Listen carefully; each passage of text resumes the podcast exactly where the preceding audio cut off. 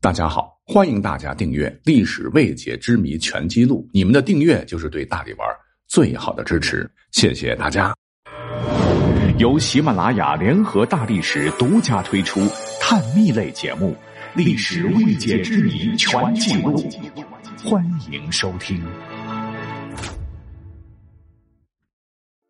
周易乾卦有云：“上九，康龙有悔。”意为龙飞到了过高的地方，必将会遭受灾难。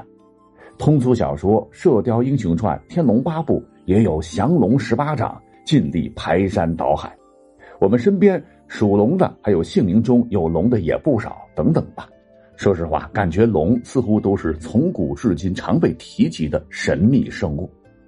传说龙春分登天，秋分潜渊，腾云驾雾，呼风唤雨。统领万兽，在中华，龙甚至被追加了无数的象征意义，几千年来成为了炎黄子孙的象征。咱们现在都常讲嘛，我们都是龙的传人。但是呢，要问您，您真的见过龙吗？哈，大家伙一定直摇头。龙见过不少，但活生生的龙还真没亲眼见过。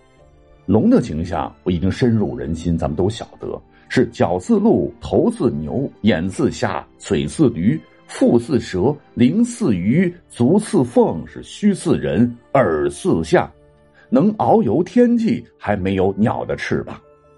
但现代科学从生物学的角度看，龙应该是被想象出来拼凑而成的物种，现实世界中肯定是不存在的。但是很奇怪啊，如果不存在。那么，我们一些史书当中啊，所谓的上古时代有关成龙的记载，难道都是虚构的吗？如《史记》中记载，有龙垂胡须迎皇帝，皇帝上骑；《大代礼记》中也记载说，颛顼乘龙而至四海，帝喾春夏乘龙，这都是司马迁瞎编乱造的吗？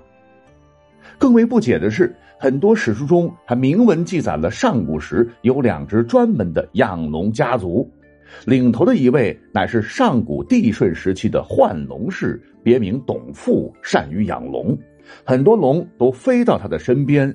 舜帝听闻很高兴，便赐董父姓卷龙。另外一支的领头人便是后来夏朝的刘磊，他跟幻龙氏学习养龙，为帝孔甲养龙。孔甲见其技艺精良，赐他为玉龙氏。如果龙真的不存在，为何还有养龙家族的大量史料记载呢？有说法讲啊，史书记载应该是真实的，只不过上古时期古人对龙的定义很宽泛，很多现实动物都称之为龙，例如蟒蛇被称为小蛇，鳄鱼被称为驼龙，甚至骏马也被称之为飞龙。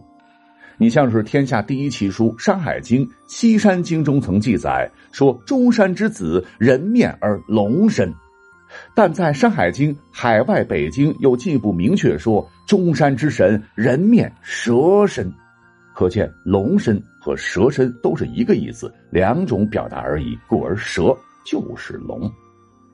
说是鳄鱼便是龙的啊，也有道理。从出土的原始部落墓葬群中的各种文物图案看。抽象的上古龙的形象确实也是近于鳄鱼，甚至有的龙的样子是前爪为五爪，后爪是四爪。哎，这跟现实中的鳄鱼简直是一模一样。更为重要的是，秦汉以前出土的一些个器物中的龙的形象，你仔细看也更像鳄鱼。那么马呢？哎，咱们常讲龙马精神嘛，龙就是马，马就是龙，这个说法似乎更让人信服。因为马的身体构造适于成骑，速度较快，被驯服的时间也和记载的一致。据考古推测，至少早在六千多年前，人类便已习得驯马的技能。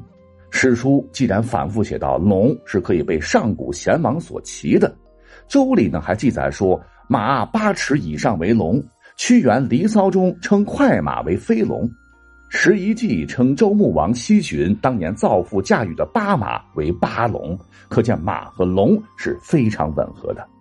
想想也是啊，皇帝骑着高头骏马风驰电掣，如腾云驾雾一般英明神武啊，那也说得通啊。若是三皇五帝如史书记载骑的龙是骑着蟒蛇和活鳄鱼出行，那真是太拉垮，毫无气质可言了。再者说了，据记载，上古啊就早已有不少弄蛇养鳄的高手，如《山海经》经常说：“黑齿国在其北，为人黑齿，食道淡蛇，一赤一青在其旁。”以及少昊的儿子入收均会养蛇等。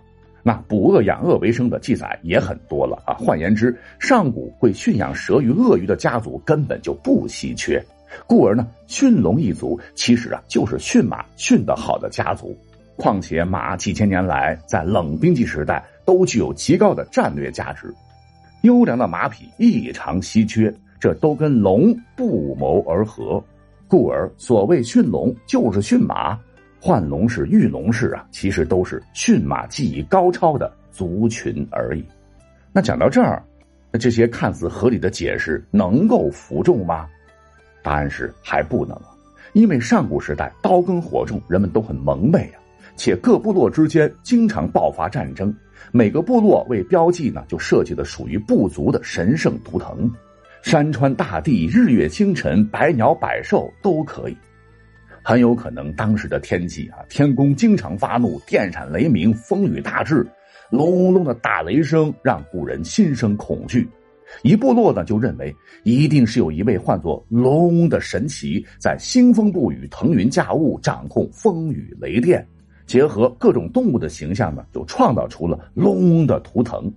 慢慢的，雷声阵阵的隆隆就变成了龙的音。在仓颉造字时代，就出现了龙的写法。